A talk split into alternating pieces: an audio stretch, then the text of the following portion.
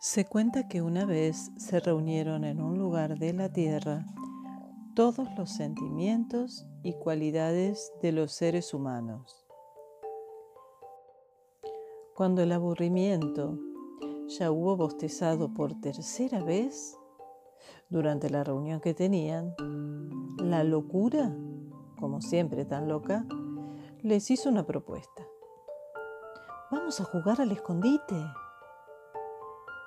La intriga levantó las cejas y la curiosidad, sin poderse contener, preguntó, ¿Al escondite? ¿Cómo se juega eso? Es un juego, explicó la locura, eh, que consiste en que yo me tapo la cara y empiezo a contar desde uno hasta mil mientras ustedes se esconden. Cuando yo haya terminado de contar, el primero que encuentre ocupará mi lugar para continuar el juego. El entusiasmo bailó secundado por la euforia. La alegría dio tantos saltos que terminó por convencer a la duda e incluso la apatía, que nunca se movía por nada, se levantó del sillón. Pero no todos quisieron participar la verdad, prefirió no esconderse. ¿Para qué iba a hacerlo si siempre la hallaban? Y la soberbia opinó que este juego era muy tonto. Eh, en el fondo se sentía molesta de que esta idea no hubiera sido suya. La cobardía tampoco jugó, puesto que decidió que era mejor no arriesgarse. Uno, dos, tres, comenzó a contar la locura. La primera en esconderse fue Pereza, que como siempre se dejó caer tras la primera piedra que encontró. La fe subió al cielo y la envidia se escondió tras la sombra del triunfo que con su propio esfuerzo había logrado subir a la copa del árbol más alto que había en las cercanías. La generosidad no hallaba su lugar, puesto que cada sitio que encontraba le parecía maravilloso para alguno de sus amigos a los que cedía el puesto. Un lago cristalino era ideal para la belleza. La rendija de un árbol, un lugar perfecto para la timidez. El vuelo de la mariposa, lo mejor para la voluptuosidad. Una ráfaga de viento, magnífico para la libertad. Así que generosidad acabó ocultándose en un rayito de sol. El egoísmo, en cambio, encontró un sitio muy bueno desde el principio, ventilado, cómodo, pero solo para él. La mentira se escondió en el fondo de los océanos. Y la pasión y el deseo se escondieron en el centro de los volcanes.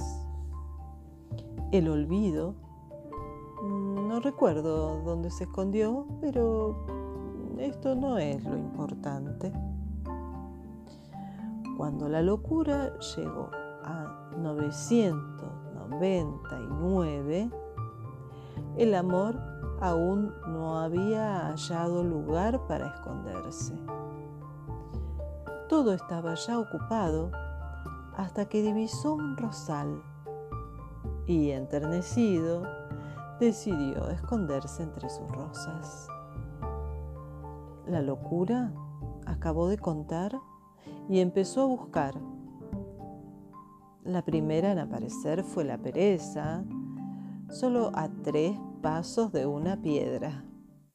Después se escuchó a la fe, discutiendo con Dios en el cielo y a la pasión y al deseo se le sintió vibrar en los volcanes. En un descuido encontró la envidia y le fue fácil deducir que muy cerca se hallaba el triunfo. Al egoísmo no tuvo ni que buscarlo. Él solito salió de su escondite porque era un nido de avispas. De tanto caminar, sintió sed y al acercarse al lago, descubrió a la belleza. Con la duda resultó mucho más fácil, puesto que la halló sentada en un tronco sin decidir aún hacia qué lado dirigirse para esconderse. Así fue encontrando a todos, al talento entre la hierba fresca, a la angustia en un pozo oscuro, a la mentira en el fondo del océano y hasta al olvido que ya no recordaba que estaban jugando el escondite. Solo el amor no aparecía. La locura buscó detrás de cada árbol, dentro de cada arroyo, en la cima de las montañas, y cuando ya se daba por vencida, divisó un rosal lleno de rosas. Tomó una horquilla y empezó a mover las ramas. De pronto se escuchó un doloroso grito. El movimiento de las ramas hizo que unas espinas hiriesen los ojos del amor. La locura no sabía qué hacer para disculparse. Lloró, rogó, imploró, pidió perdón. Y para compensarle de alguna manera, le prometió ser su lazarillo hasta que viera de nuevo.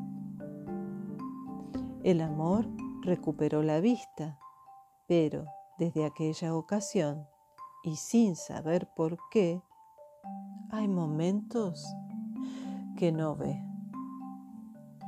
Desde entonces, cuando el amor se vuelve ciego, la locura lo acompaña.